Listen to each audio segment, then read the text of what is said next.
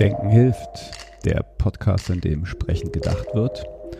Über Gesellschaft, Technik, Natur, alles Mögliche. Mit Menschen aus meiner Umgebung. Und immer wieder ein bisschen mit Gedanken daran, wie wir die Welt ein kleines Stückchen besser machen können.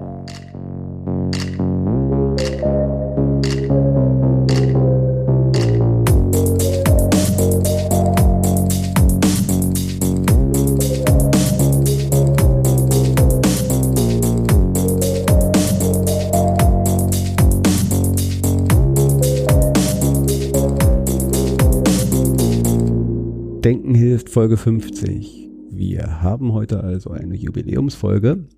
Jedoch habe ich keine Jubiläumsrede vorbereitet, wollte die Gelegenheit aber nutzen, mich zu bedanken, mich zu bedanken bei den Stammhörerinnen und Stammhörer und alle, die auch mal so spontan vorbeischauen und reinhören auch wenn das ganze Thema gestartet ist aus einer reinen Lust an der Sache, ohne großartiges Ziel und Spaß an der Sache und ich eigentlich nie gedacht hätte, dass hier wirklich Leute sich das anhören, freut es mich umso mehr, dass es mittlerweile doch eine kleine, feine Stammhörerschaft gibt. Und ich hoffe natürlich, dass die immer größer wird und damit halt auch immer spannendere Themen und Gäste hier äh, im Podcast vorkommen werden. Äh, denn ich denke, vielleicht die eine oder andere Zuhörerin hat vielleicht auch ein spannendes Thema und meldet sich mal und ist dann nicht nur ja, äh, als Zuhörerin dabei, sondern auch mal als Gast. Insofern hier auch ein kleiner Aufruf an euch. Habt ihr vielleicht ein spannendes Thema, über das ihr mal mit mir reden wollt oder euch wünscht, dann meldet euch. Und das soll es eigentlich auch schon an Vorrede gewesen sein. Äh, kleine Vorab-Info noch, diese Folge ist ein klein wenig anders. Äh, ich habe mir eine meiner Lieblingsgäste wieder ans Mikro geholt. Und zwar Sayen. Insofern hier wieder eine Folge Der alte Mann und. Und diesmal sind die Rollen etwas verdreht. Diesmal äh, befragt Zayen mich nämlich. Äh, ich wusste nicht vorher, was sie mich fragt. Insofern äh, spontan die Rollen verdreht. Äh, ich bin zu Gast in meinem eigenen Podcast und äh, das war jetzt so spontan, dass ich vergessen hatte, die Akkus aufzuladen. Insofern verzeiht, wenn es hier immer mal wieder Unterbrechungen gibt. Das war nämlich immer dann der Moment, wenn der Akku tot war und äh, nach kurzem Aufladen und dann weitermachen der Akku wieder gestorben ist. Insofern gibt's hier ein paar kleine Unterbrechungen, die ich hoffentlich so weit ausgemerzt habe, dass es nicht zu sehr das Zuhören stört. Und das soll es gewesen sein. Viel Spaß dabei und auf bald. Denken hilft, Jubiläumsausgabe, äh, die Nummer 50. Und äh, klar, zur Jubiläumsausgabe äh, muss es ein Jubiläumsgast sein. Äh, Sayen ist wieder dabei. Und weil solche Jubiläumsausgaben ja immer ein bisschen anders sind, wollten wir es heute ein bisschen umdrehen, oder? Eigentlich genau. bin ich Gast. Genau, ja. Ja, äh, genau. Sayen wollte heute mit mir einen Podcast machen eigentlich. Insofern müsstest du jetzt moderieren. Ich lehne mich mal zurück, ich bin ja Gast. Okay, also ich habe mir gedacht, dass wir das heute so machen, dass ich dir ein paar Fragen stelle, wie, wie das so in deiner Jugend war, also alles Mögliche. Mhm. Und dass du die dann beantwortest. Muss wir dann ein bisschen drüber reden, vergleichen, wie das jetzt ist und so weiter. Ja, gern dann, äh, was willst du wissen? Okay. Ähm, also ich habe mir ein paar Fragen aufgeschrieben und ich weiß jetzt nicht, welche die beste für den Einstieg wäre, aber vielleicht, weil, weil man gerade eh nicht so wirklich in dieser Zeit rausgehen kann oder feiern gehen kann oder so, fangen wir vielleicht mit einem Fashion Staple an, was damals so die Sache war, in deiner Jugend, wo du vielleicht mein Alter warst, also 18, Mit 18? Was man immer anhatte oder was immer in war. Äh, was man immer anhatte, was immer in Oder war. Schuhe. Also die Zeit damals war so geprägt, ja, also Techno war halt noch ganz groß. Sag mal vielleicht welches Jahr. Na, wenn wir 18 reden, dann reden wir von beim 1900, was ist das dann? Ich, äh, wir, ach, muss jetzt gerade nochmal zurückrechnen, äh, wann das jetzt war, 1993? Also du brauchst mich nicht so anschauen, ich kann. Ich Naja, naja ich, ich, ich rechne und denke gerade im Kopf, also äh, und versuche jetzt mal so, so zurückzugehen. Also äh, Hip-Hop und Techno waren so die großen Treiber. Der, was man halt heute noch so als 90s Hip-Hop war halt damals, es war New. 90s. Ja. Tupac und äh, Ice Cube, NWA, Lynch Mob, Outkast, bla bla bla, you name it. All die, die Dinge, die man jetzt irgendwie noch auf den 90s Playlists äh, äh, hört. Das war auf jeden Fall eine große Sache. Insofern war ähm, der, der, der, der Style halt auch mit, mit, mit Hoodies und äh, Basecaps und äh, so, so diesen Stil imitierend ähm, ganz groß. Die Phase war da auch, glaube ich, gerade so die ganzen American Football Klamotten so zu tragen. Also Mhm. so, eine, so eine Jacken von diese Teamjacken. Äh, ansonsten war Cargo Pants, also so Cargo Pants im Sinne von richtig so Armeehosen. Sie haben halt total viel Armeehosen halt auch getragen, äh, die eigentlich auf alles so passten. Man konnte damit halt irgendwie ganz gut Hip-Hop, weil das war halt irgendwie Armeehosen sind immer baggy. Man konnte halt auch diese ganze Techno-Phase war halt äh, Armeeklamotten auch immer, äh, zumindest hier in Berlin, so, so in einigen Sachen, so dieser ganze Berliner Hardcore-Techno, Bunker und, und halt so eher so die, die härtere, obwohl eigentlich auch in anderen Sachen war äh, Tarnklamotten angesagt und äh, immer passend.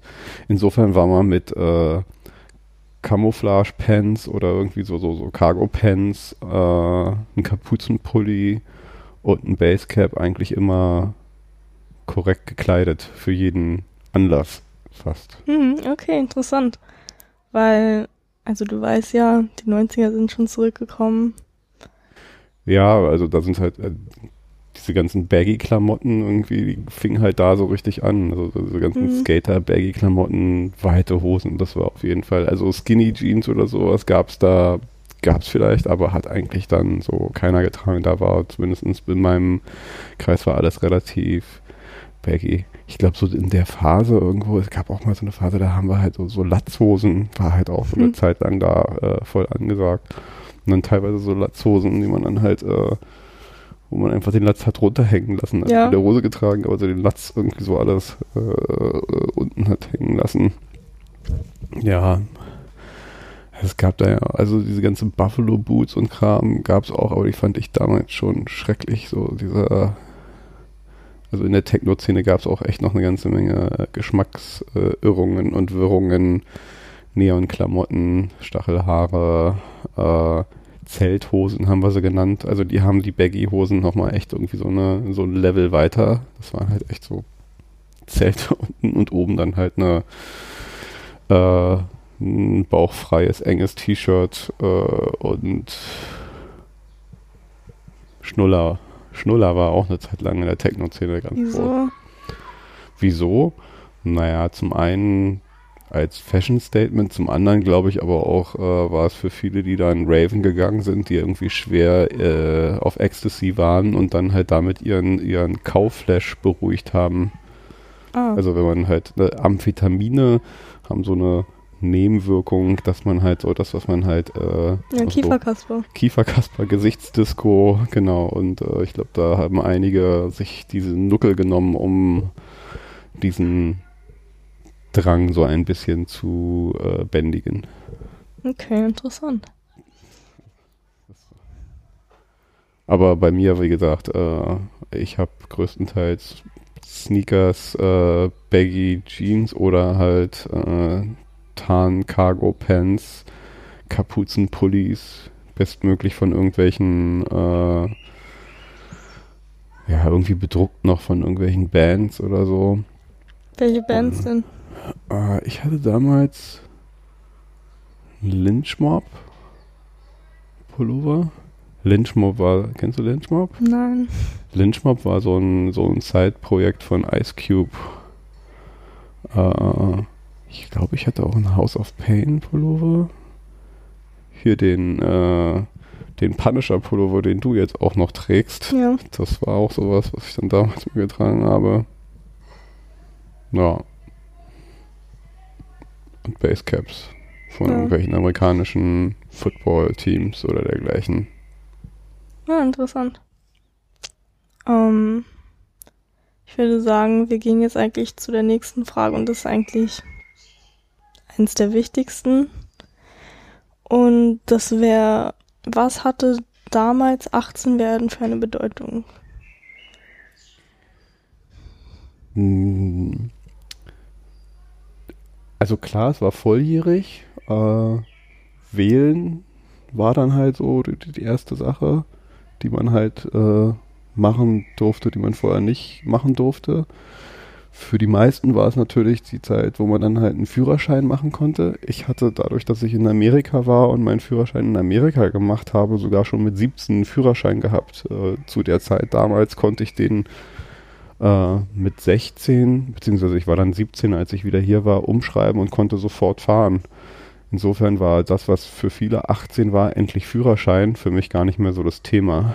Äh, ich bin auch schon vor 18 ausgezogen bei äh, Oma und Opa. Also ich hatte ja dann nur dieses ganz kleine Zimmer. Ja. Und das ergab sich dann, dass äh, Opa da über die Firma beziehungsweise der Besitzer der Firma, wo er gearbeitet hat, hatte auch Eigentumswohnungen und irgendwie ist da eine frei geworden und er hat sich für die beworben und ich bin dann halt schon mit, ich war glaube ich auch 17,5 ausgezogen. Also viele der Dinge, die, die man so mit 18 macht, hatte ich schon vorher gemacht. Insofern war 18 für mich dann so, ja, ich kann jetzt, ein, kann jetzt wählen. In Clubs reinkommen und der ganze Kram. Das war gar nicht so das Thema. Also äh, die meisten, da wo wir hingehen wollten, sind wir eigentlich in den meisten Fällen auch so reingekommen. Äh, Mhm. Und wenn man nicht reingekommen ist, dann war es weniger eine Sache des Alters, sondern mehr so eine, du passt hier nicht rein, weiß ich nicht, aus irgendwelchen anderen Gründen halt, aber weniger die- nach dem Ausweis fragen. Das war damals noch nicht so so das Thema. Vor allen Dingen sind wir halt auch meistens zu Veranstaltungen, Konzerten und, und, und Clubs gegangen, die halt eher so auch am Rande, also irgendwo einer legalen Grauzone unterwegs Hm. waren. Das war in den 90er Jahren ja noch, die, die, die meisten Clubs waren auch irgendwo gar nicht so richtig legal, halblegal, auf jeden Fall noch nicht so auf dem Schirm von irgendwelchen Ordnungsämtern oder, oder, oder die sich vielleicht darum gekümmert haben. Gab es auch irgendeinen gesellschaftlichen Druck, wenn man 18 geworden ist, damals also halt mit Studieren, dann wenn man mit der Schule fertig ist oder Ausbildung oder wie war das so? Ja, es gab grundsätzlich die Erwartungshaltung, dass du irgendwas machst, aber ich habe jetzt für, für mich keinen Druck gespürt. Oma und Opa haben da eigentlich nie Druck gemacht. Äh, man hatte so selber so, so, so die Planlosigkeit, was denn jetzt machen. Äh, für, für mich kam da so dass das Glück im Unglück, würde ich sagen. Eine Zeit lang dachte ich immer, ich, ich, ich rutsche um diesen ähm, diese Wehrpflicht herum. Also damals gab es noch die Wehrpflicht. Also alle, äh, die fertig waren, also ab 18 war eigentlich so das Thema. Das Große, was sich da erwartet hat, war die, entweder die, die Bundeswehr oder Zivildienst. Äh, in Berlin hatte man bis kurz davor eigentlich immer noch so einen Sonder, Sonderstatus. Also als, als Deutschland der noch getrennt war, war Berlin äh, ja so eine Sonderzone, wo Menschen in Westberlin keine Wehrpflicht hatten. weswegen halt auch viele Leute aus Westdeutschland damals sich nach Berlin abgesetzt haben, weil sie keinen Bock hatten auf, äh, auf Wehrdienst oder, oder Zivildienst und ja, sozusagen geflohen sind, wenn man so will, nach, nach Westberlin, um sich dem zu entziehen. Und als dann 89 die Wiedervereinigung war, hieß es dann immer so, naja, bis sie das alles umgestellt haben, bis dann halt wir vielleicht auch ran müssen, da sind wir schon längst eigentlich raus aus allem. Und äh, dann haben sie eigentlich mich trotzdem kurz vor, kurz vorm Abitur wurde ich gemustert. Also musste es da zu so einer Musterung, zu einer äh, Eignungsprüfung, wenn man so will, ob man äh, körperlich geeignet ist für den, für den Militärdienst. Und äh, da ich keinen wirklichen Bock auf Militärdienst hatte, weil es dann halt irgendwo wahrscheinlich, wärst du da in so eine komische Kaserne irgendwo in Brandenburg und hm. hätte sich da zu Tode gelangweilt und also es war überhaupt nichts, worauf ich Bock hatte und habe dann Zivildienst gemacht, habe von einem Freund, die Mutter hat äh, bei der Arbeiterwohlfahrt gearbeitet und da habe ich dann eine Stelle gekriegt und war so ein bisschen das Glück, äh, sowas zu machen, obwohl ich überhaupt keinen Plan hatte, was ich sonst hätte machen sollen. Und wie lang musstest du Zivildienst machen? Ich glaube, bei mir waren das glatt sogar noch 14 Monate. Also Bundeswehr war nur ein Jahr und die Zivildienstleistenden mussten immer noch zwei Monate oder so mehr machen. Also ich glaube, es waren 14 Monate, etwas über ein Jahr. Okay. Aber ich habe da schon eine relativ ruhige Kugel geschoben. Also wir, wir, wir haben Essen ausgefahren. Also das war mhm. ähm, also hauptsächlich Essen ausfahren. Ansonsten musstest du teilweise auch noch so Einkaufsdienste für Senioren oder halt mal so einen Seniorenkreis zu irgendwie Veranstaltungen hin und her fahren. Das war so hauptsächlich das, was ich gemacht habe. Also keine schwere, anstrengende Arbeit und in vielen Fällen war es auch um 12 Uhr schon fertig und das war dann halt so eine ein Jahr, wo ich mir, also die ich noch Luft hatte, mir Gedanken zu machen, was ich eigentlich tun will. Das war eigentlich auch ganz gut. Also diese Zeit habe ich auch gebraucht, um irgendwie so eine Idee zu kriegen, was ich machen will. Druck gab es da jetzt nicht unbedingt. Also der Druck war halt insofern, dass du halt äh, gezwungen wurdest, was zu tun, was du dir nicht ausgewählt hast. Also nach Schule hattest du so erstmal den nächsten Zwang. Ich muss jetzt Zivildienst machen. Das hatten wir eigentlich alle. Insofern hat es eigentlich zumindest alle Jungs, weil für, für, für Mädchen, Frauen gab es ja keine Wehrpflicht. Also es war halt eigentlich nur eine Jungsache. Alle Jungs sind erstmal äh, in Zivildienst oder zum Bund gegangen. Und bis wann gab es diese Pflicht eigentlich also? ist noch gar nicht so lange her, dass die abgeschafft wurde. Aber ja, also ein, schon, ich krieg's jetzt gerade nicht zusammen, welcher, äh, wann das war, sechs, sieben Jahre ist es her oder so. Müsste ich jetzt nochmal nachschauen, wann die Wehrpflicht abgeschafft wurde. Seitdem ist es eine Berufsarmee und seitdem, äh, ja, Okay. Seitdem gibt es durchaus auch Probleme. Also ich finde jetzt, auch wenn ich jetzt äh, kein, kein Freund des Militärs bin, so fand ich diese Idee eigentlich, dass man so seinen ein, ein, ein, ein, ein wenn man es jetzt mal so will, Dienst an der Gesellschaft tut, gar nicht so schlecht. Uh, unser unser äh, Pflegesystem und, und Krankenhaussysteme und all so Sachen waren da auch drauf ausgerichtet. Also sie funktionierten nur, weil es halt klar war, da gibt es irgendwie jedes Jahr so und so viel frische Zivildienstleistende, die, die haben ja nicht viel verdient. Also das mhm. war so, wenn man so will, so, so auf Mindestlohnebene. Äh, wir haben zwar ein, es gab das, was halt ein Soldat gekriegt hat als Sold, haben wir halt auch gekriegt im Zweifelsfall noch hier und da Essensgeld, aber äh, für, da das ja halt vom Staat gezahlt war, war das halt für, für soziale Einrichtungen, Krankenhäuser oder, oder, oder eine mehr oder weniger äh, kostenfreie Arbeitskraft. Ja. Und das war, glaube ich, auch schon so immer so angelegt. Ich könnte mir vorstellen, dass jetzt einige der Probleme, die wir jetzt im, im Pflegebereich haben und dergleichen auch noch ein bisschen daher rühren, dass halt äh, diese Umstellung äh, von, von der Zeit, wo es noch Zivildienstleistende gab, hin zu einer Zeit, wo es halt, äh, ja, ja, die nicht mehr gibt und man entsprechendes Personal halt dann einstellen muss und, und, und bezahlen muss, auch daher rührt. Wir waren halt billige bis äh, kostenfreie Arbeitskräfte, die zwar nicht viel konnten, ja, aber, aber, aber dafür halt äh, aber die Arbeiten ja, abgenommen was ihr tun haben. Musstet, war jetzt auch nicht. Nee, wir haben jetzt nicht die Riesenverantwortlichen, aber das waren halt so die Sachen, die, die dann halt äh, anderes Pflegepersonal entlastet hat, weil wir halt die Hiwi-Arbeiten, wo du halt mhm. keine Ausbildung für brauchtest, gemacht haben. Ja, war auch sehr interessant. Ähm, mal wieder auf einer eher spaßigeren Note.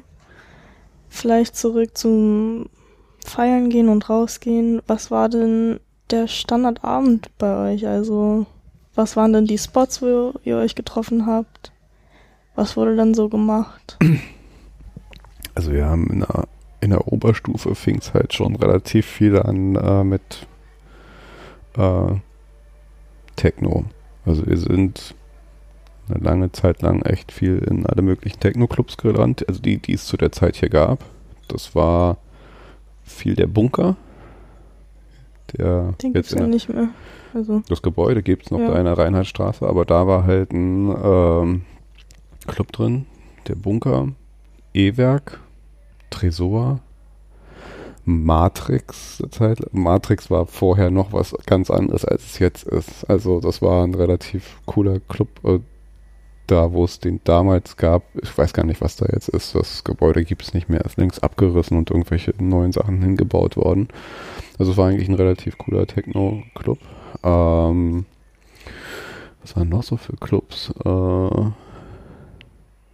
ja, der Walfisch, da wo jetzt hier Sage Club ist, das war der mhm. Walfisch. Und äh, der war geteilt. Das eine, der eine Teil war äh, der Walfisch, das war Techno und daneben war das Boogaloo, das war Hip-Hop. War relativ guter, also damals war Hip-Hop immer so ein bisschen problematisch, weil Hip-Hop war echt viel Stress. Also da gab es dann echt immer irgendwelche Schlägereien und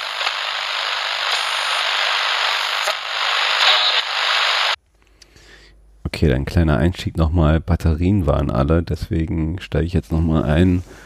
Äh, bei Clubs ja, ähm, Boogaloo war einer der, der besseren Hip-Hop-Läden, sonst war Hip-Hop echt immer verbunden mit viel Stress. Da waren immer irgendwelche Chaoten, Stresser, Nervbacken, Schlägerei. Also das war immer mit, mit äh, ja, Gewalt irgendwie verbunden. Da hatten wir dann seltener Bock drauf. Also sind zwar weggegangen, aber da gab es halt nicht so viele coole Sachen, wo es dann halt wenig Stress gab.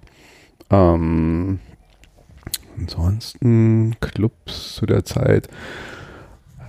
Also ansonsten war es halt auch so die Phase, wo halt echt immer wieder neue Clubs, aufge Clubs aufgepoppt sind und dann aber auch relativ schnell wieder weg waren. Es war so, irgendwo waren halt Gebäude, wo noch keiner wusste, wem es gehört. Und dann war dann halt äh, da eine Zeit lang ein Club. Hm. Und bis man da, bis die Veranstalter dann da rausgeschmissen wurden, Konstanten waren halt eher so der Tresor, E-Werk, ähm, Bunker, ähm, hier der, ähm, wie hieß es nochmal, äh, Gott, das Ahornblatt, das Gebäude hieß das Ahornblatt, ah, das war Ah, wie hieß denn der Club sich nochmal? Ich komme jetzt gerade auf den Namen nicht. Das Gebäude haben sie dann auch abgerissen. Das war äh, auch ganz nett. Und ein normales Wochenende sah in den meisten Fällen so aus, dass man sich erstmal bei irgendwelchen Leuten, bei irgendwem getroffen hat, wo man halt gerade äh, gut rumhängen konnte und erstmal den Abend halt irgendwie gestartet hat, weil man brauchte eigentlich nirgendwo vor zwei Uhr hin. Boah, so in spät. Den meisten, also ja, man konnte zwar schon vorher, ich glaube, die meisten Clubs haben dann halt so Mitternacht aufgemacht. Ich weiß gar nicht, ob sie vielleicht sogar schon um elf, aber keiner ist so früh hin, weil ja. es, äh, es da war niemand. Dann hockte man da halt alleine im Club. Also in den meisten Fällen hat man sich halt irgendwo bei irgendwem oder irgendwie getroffen und hat so langsam den Abend äh, angefangen und ist dann um gen Mitternacht eins, zwei, drei, je nachdem äh, dahin und dann ging es eigentlich auch erst richtig los und wie lange wart ihr dann unterwegs? sechs, sieben, acht, je nachdem, wie, wo, was war. Mhm. Und dann äh, meistens auch immer noch äh, zu irgendwem danach. Chill out. Das war dann halt auch immer eine wichtige Sache. Also in den seltensten Fällen oder schon vorgekommen, aber oft ist man halt auch irgendwie so in kleinen Grüppchen dann doch wieder irgendwie zu wem und hat dann auch noch zusammen rumgehangen und äh, gechillt, bis man dann halt irgendwann eingepennt ist. Äh, ja, also es war eher so, gab halt auch so die Phasen, drei Tage wach. Wow. Wo dann halt echt den, das war dann so Freitag und dann Samstag irgendwann dann halt so eingepennt ist, äh, tagsüber und dann abends wieder woanders hin. Okay, und dann wow. Sonntag Nachmittag irgendwann endgültig eingeschlafen ist und dann Montag wieder zur Schule. Also das war, ja, das wow. war. Ich meine, es gibt wahrscheinlich welche in meinem Alter, also es, ja, es gibt viele, die das machen, aber in meinem Freundeskreis war das nie so, dass wir dann, also wenn wir rausgegangen sind, dann schon so gegen 23 Uhr null. Und dann waren wir auch nur bis drei oder so oder vier. Also es gab, ja, es kam eher selten vor, wo wir dann vielleicht erst so um fünf oder so gegangen sind. Aber. Ja, also. Ich glaube, das kommt auch drauf an, was man macht. Also Techno war vor allen Dingen halt eher so mhm. ausgelegt, dass es halt so, so lang in wenn wir halt, das ist ja auch vorgekommen, also wenn wir auf ein Konzert gegangen ist, dann ist das Konzert auch spätestens um 12 Uhr vorbei gewesen. Aber manchmal war es dann halt auch eher so der Start. Man ist vorher ja. auf ein Konzert gegangen, das ging dann halt irgendwie bis 11 oder so und dann hast du noch was getrunken und dann bist du in den Club gegangen. Ich meine, die Clubs sind ja immer noch so. Ich ja, glaube nicht, dass die also Techno-Clubs, es ist wahrscheinlich eher so die Sache, ihr generell geht. Clubs heutzutage ihr geht halt nicht so auf Techno. Das Nein, ist dann halt eher sind, das Thema. Wir sind generell nicht so die Clubgänger. Ja, also. Aber okay, gut, wir gehen jetzt auch in keine Techno-Clubs, aber wenn, dann auch eher Hip-Hop. Und da ist es bei, also bei den meisten auch so, dass sie dann erst um eins die Türen aufmachen. Bei Hip-Hop? Ja, und dann steht man halt sogar noch ein bisschen doof rum, bis ja. dann die ganzen Menschen ankommen, also. Dann hat sich aber nicht viel geändert. Nee. Immer noch so. Ja, deswegen glaube ich, dass eher drauf ankommt, was man macht. Aber viel, viel hat sich wahrscheinlich nicht geändert. Nee, also, wie, wie gesagt, ich bin jetzt nicht mit euch unterwegs, aber im Kern. Äh, aber du kannst es ja ungefähr einschätzen, ja. wann ich losgehe, wann ich zurückkomme. Ja, also äh, aus meinem äh, Gefühl und was ich beobachte, ist das äh, bei euch um einiges äh, ruhiger und äh, gemäßigter, als wir es teilweise waren.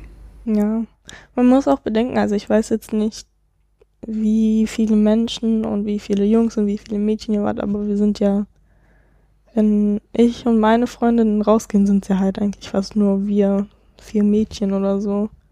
Ich meine, du kennst ja den harten Kern der Leute, kennst du ja noch, das sind ja immer noch meine. Immer. Ah, okay. Das ist, das, die Gang ist immer noch das so, die, die Gang war damals auch, äh, war damals auch die Gang. Ja, deswegen hält es so gut, viel durchgemacht. So. Genau, und da kannst du ja, du kennst ja die Gang, kannst du es ja, ja. vorstellen. Nein, okay, das ergibt jetzt schon alles viel mehr Sinn. Ja, also klar gab es in dem äh, Kreis dann auch immer noch, äh, äh, immer noch ein paar andere so, so rum, aber so ein Kern der Truppe ist, äh, ja, auch der gleiche, wie er damals war. Mhm. Und wenn ihr, wenn ihr dann vielleicht mal doch ein entspannteres Wochenende gemacht habt oder vielleicht nach dem Feierabend oder nach der Schule mal getroffen habt, was habt ihr dann gemacht? Was war denn so vielleicht das, das Getränk deiner Jugend? Weil viele haben heutzutage auch deren Bier und dann gibt's halt das ist das Lieblingsbier der Gruppe vielleicht Sterni oder Tiski oder was weiß ich. Also wir trinken jetzt kein Bier, aber. Ja, also damals, damals, Gott, wie es immer klingt, aber ja gut, war damals. äh, also diese ganze Späti-Kultur, die gab es da noch nicht. Also es gab hier nicht irgendwie an jeder Ecke ein Späti mit einer riesengroßen äh, Bierauswahl. Äh, wenn, dann gab es dann halt äh, Kindle Schultheiß. Das Mhm. waren, das gab es immer überall. Oder ja, meistens. Also Bier trinken war dann eher Kindle Schultheiß und nicht diese ganzen anderen fancy äh, äh, Biere von überall. Oder Äh. vielleicht eine bessere Frage, was hat man Nee, sich ne- denn dann sonst so für den Pegel geholt, wenn es kein Bier ne, war? Bier war schon immer. Bier war immer äh, eine Zeit lang, wo ich dann angefangen habe, aber das war dann auch eher schon so mit, mit 16 und vorher. Jetzt gab es so eine Apfelkornzeit. Ich weiß, das auf Ja. jeden Fall eine Zeit lang irgendwie wurde immer Bier und Korn. Also man hat irgendwie sich eine Flasche Apfelkorn und einen Träger. Das war so etwas, wo, womit man sich des Öfteren dann halt auch im Park getroffen hat. So, weißt du, so Treffen im Park, sitzen auf der Parkbank, äh, trinken, kiffen. So. Was Hm. jetzt, glaube ich, immer noch genauso viele machen. Und, Ja, äh, also so, Aber ich so, weiß jetzt nicht, ob das mit dem Apfelkorn so ist. ja, also Apfelkorn war damals so eine Zeit lang. Äh, dann, äh, ja, Wodka war auch da so eine Sache, weil Wodka halt äh, relativ geschmacklos und äh, relativ viel Umdrehungen. Insofern war Wodka, Mischgetränke mit Wodka äh, auch immer angesagt. Damals dann das mit den ganzen, ich glaube, diese ganzen äh, Red Bull-Sache kam irgendwann dann, aber sch- bisschen später erst. Also es war halt auch viel so einfach nur Orangensaft, Wodka. So solche einfach Saft mit Ja. Wodka. Das war ein Klassiker auf jeden Fall. Ja. Ansonsten gab es ja gar nicht so großartig die sonstigen. Mit wie hat Sachen. man, mit wie vielen Jahren hat man denn dann so angefangen zu trinken oder zu rauchen oder rauszugehen generell? Ja, das Rauchen war immer schon so mit, mit, die meisten haben irgendwie so mit 13 rum, da war es dann halt so Rauchen, um cool zu sein. Also Hm. ich weiß nicht, ich habe, ich wollte genauso anfangen zu rauchen, ich fand es aber immer so grausam, ich habe dann immer nur so Pustebacke, um halt genauso Hm. mitzumachen, aber war mir dann irgendwann auch zu blöde, weil, also mir hat es nie geschmeckt und deswegen habe ich da nie angefangen zu rauchen. Ich habe dann erst,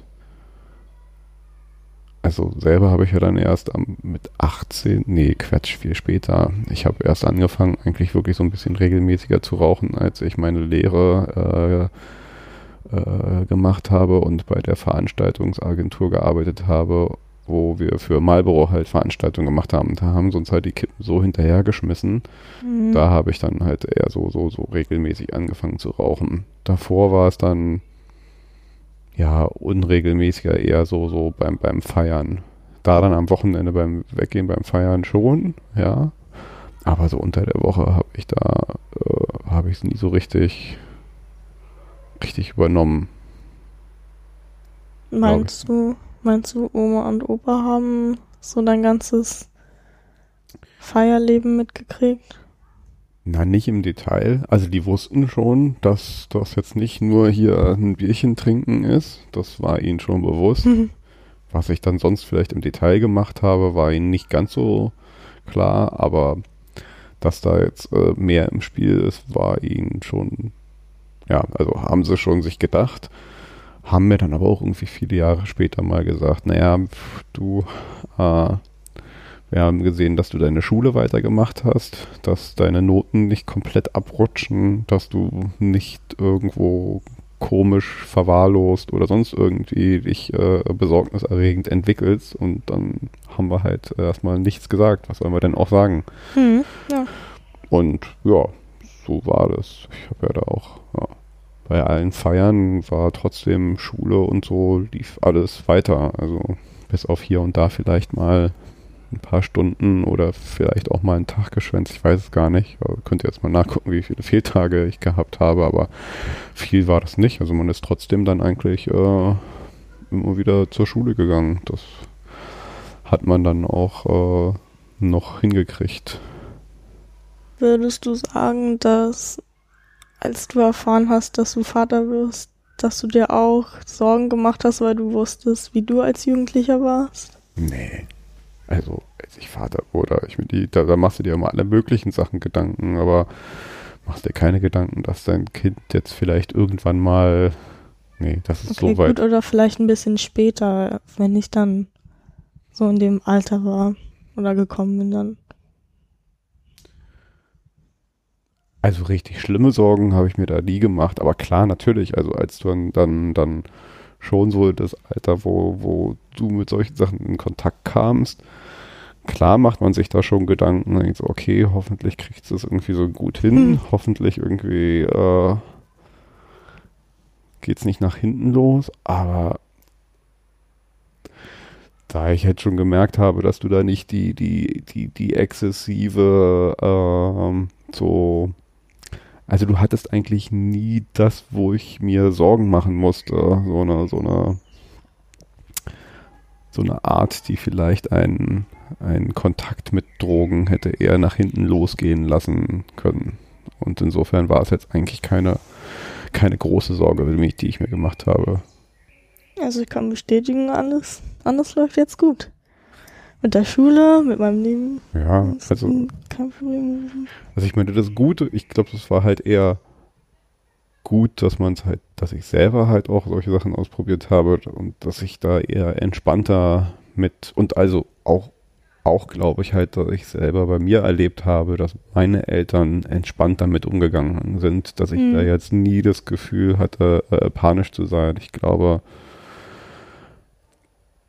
meine Vermutung ist, Eltern, die da halt äh, äh, weniger entspannt mit umgehen oder sich mehr Sorgen machen, sind halt entweder welche, die äh, das von ihren Eltern erlebt haben oder selber vielleicht gemerkt haben, dass sie es, äh, als sie es gemacht haben, nicht unter Kontrolle hatten. Hm, no. Und äh, da ich beide diese Erfahrungen nicht gemacht habe, eigentlich selber das immer gut unter Kontrolle hatte und äh, keine Eltern hatten, die mir Stress gemacht haben, äh, habe ich dann gedacht, ich werde das genauso halt auch äh, handeln und managen und eher so spontan entscheiden und gucken, je nachdem, wie sich die Sache entwickelt, entweder eingreifen oder nicht eingreifen.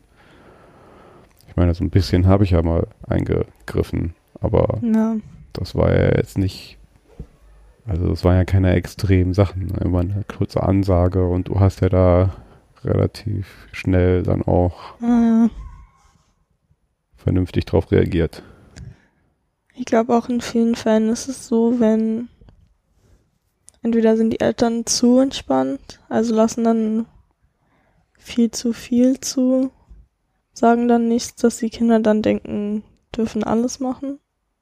Oder, oder die Eltern sind halt zu streng und dann verheimlichen die Kinder das einfach und das macht es eigentlich noch schlimmer. Was war denn dein Gefühl, wie ich darauf reagiert habe? Das war eher das Gefühl, dass ich jetzt irgendwie streng reagiere? Oder? Also natürlich damals fand ich das mega schlimm, weil ich das einfach nicht so kannte. Aber jetzt im, im Nachhinein, wenn ich zurückblicke, war das gar nicht schlimm. Also ich glaube, ich glaube, andere Eltern hätten schlimmer reagiert. Und das, also natürlich wäre dann halt auch was anderes passiert. Also dann wäre auch meine Reaktion anders gewesen. Deswegen denke ich, dass es jetzt eigentlich genau perfekt ist und halt auch sogar unser Vertrauen zueinander gestärkt hat. Eigentlich lief es dann auch besser. Also ich meine, das, das, das Thema, was wir da hatten, war ja nicht, äh, dass du irgendwas genommen, gemacht, getan hast, ja, mhm. getrunken, mhm. geraucht oder, oder, oder, ja. Das, das, das Thema, was wir hatten, dass du halt nicht in dem Kontext halt angelogen hast. Und mhm. eigentlich hatten wir. Indirektes Anlügen, einfach die Unehrlichkeit, dass ich einfach nichts gesagt habe und verheimlicht habe. Genau. Also wir hatten hauptsächlich irgendwie ein Vertrauensthema, äh, als dass ich dir jetzt zum Vorwurf gemacht habe, dass du äh, illegale Substanzen probiert hast oder sowas. ja? Also das, das ist jetzt weniger das Thema, weil also da also das, das wäre ja dann auch Hypocrite, wenn ich dann halt äh, zurückblickend mhm. auf meine eigene Jugend irgendwie äh, dir das vorwerfen würde. Die Frage ist halt eher so, wie geht man äh, miteinander um? Und das war mir halt das Wichtige eigentlich, dass wir da ein offenes und ehrliches äh, und vertrauensvolles Verhältnis äh, haben. Die Sorgen, die ich mir denn gemacht habe, ist halt jetzt nicht unbedingt zwangsläufig, dass du was auch immer ausprobierst, sondern her die, die Situation, in die einen das bringen kann und dass du dann da vielleicht äh, Gefahren begegnest von außen oder oder oder. Also, ne, also Berlin ist halt eine Stadt mit auch äh, seinen gewissen Gefahren und Klar. die dann natürlich irgendwie unter den Einfluss von äh, Substanzen schwieriger zu, zu handeln sind oder man halt dann in solchen Kontexten eher in, in Probleme reinkommen kann. Die haben mir Sorgen gemacht. Also und da war es halt mir wichtig, dass wir ein Vertrauensverhältnis haben und dass, wenn irgendwas ist, ich mich darauf verlassen kann, dass du dann, egal was ist, dich meldest und Bescheid sagst. Und äh, mir wäre es immer tausendmal lieber gewesen, dich halt äh, von mir aus auch äh, in einem üblen Zustand sonst wo aus der Stadt hm. abzuholen, als halt ähm, dann vielleicht nachher am, äh, weiß ich nicht, äh, dich im Krankenhaus zu besuchen oder so. Das äh, sind dann halt eher die Sorgen, die das man. Das ist auch nie passiert, übrigens. Nee, ist es ja nicht. Mhm. Deswegen, also. Aber das, wenn es darum geht, so die Sorgen, die man sich macht, ja, das ist es ja. dann halt eher nicht, dass ich denke so, oh Gott, oh Gott, sie hat jetzt irgendwie gekifft oder oh Gott, oh Gott, sie hat vielleicht sonst irgendwas mal so ausprobiert, ja. Äh, äh, da haben wir ja eigentlich früher halt auch immer drüber geredet, dass äh, also, dass, dass ich versucht habe, dir zu vermitteln. Also, wenn, dann erkundige dich darüber ja. und, und, und mach dich schlau, was du da tust. Aber ich finde jetzt, also ist alles gut geworden. Eigentlich, also, ja. das ist, ich habe jetzt auch nicht so schlecht drauf reagiert. Nö. Als, als es dann dazu kam, dass du mal was gesagt hast. Und das hat, ja, also wie gesagt, eher unsere Beziehung Nö, also, Ja, ja. Also es hat, äh, ja, seitdem habe ich eigentlich auch nie äh, Sorgen gehabt oder gedacht, dass, dass äh, unser Vertrauen nicht da ist äh, oder dass dein Vertrauen mir gegenüber nicht da ist, dass du mir da irgendwas äh, mich irgendwie belügen würdest. Und das war immer das Wichtige für mich. Mhm. Das ist generell gut. Mehr mehr Parenting, was sowas. Mehr Parenting? Ja, für alle. Inwiefern jetzt mit mehr Parenting? Was also, ich meine so in der Art. Ach so, in der Art Parenting ja. zu betreiben? Ja. Siehst du in deinem Freundeskreis oder in anderen so, so Dinge, wo es halt äh, genauso oder vielleicht ganz anders läuft und dann mhm, schief klar. läuft? Klar. Also in meinem Freundeskreis ist es halt auch oft, die, die kennst du ja auch. Ja, ja, muss jetzt keine, dass, keine dass die Eltern, dass die Eltern dann vielleicht das komplette Gegenteil sind und super streng sind und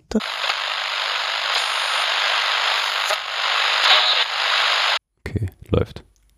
Ja, ich war gerade dabei, einfach zu erklären, wie, wie unterschiedlich manche Eltern von meinen Freundinnen sind.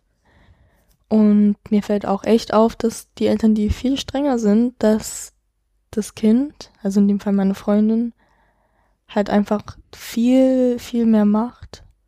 Exzessiver viel, sind. Ja, also viel exzessiver sind. Ähm, viel mehr macht als vielleicht andere Kinder, wo die Eltern dann nicht so streng sind. Also die verheimlichen das dann und dann haben, ich glaube, das ist auch so eine Sache, wenn, wenn meine Freundin das Gefühl hat, okay, ich habe jetzt die Freiheit, dann will sie diese Freiheit auch wirklich komplett ausnutzen, weil sie weiß dann, wenn es dann wieder nach Hause geht, dass es dann komplett im Gegenteil sein wird.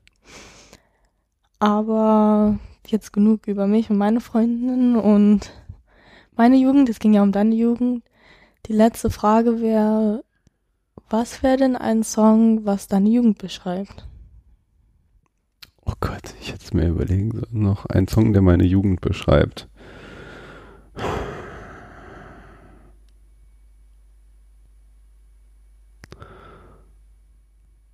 Meistens soll man ja die äh, Dinge sagen, die einem spontan in den Kopf schießen. Ähm, ist es nicht so? Also doch, schon, aber. Ja. Also mir schoss gerade ähm, ein Song von Depeche Mode in den Kopf. Ähm, Just Can't Get Enough.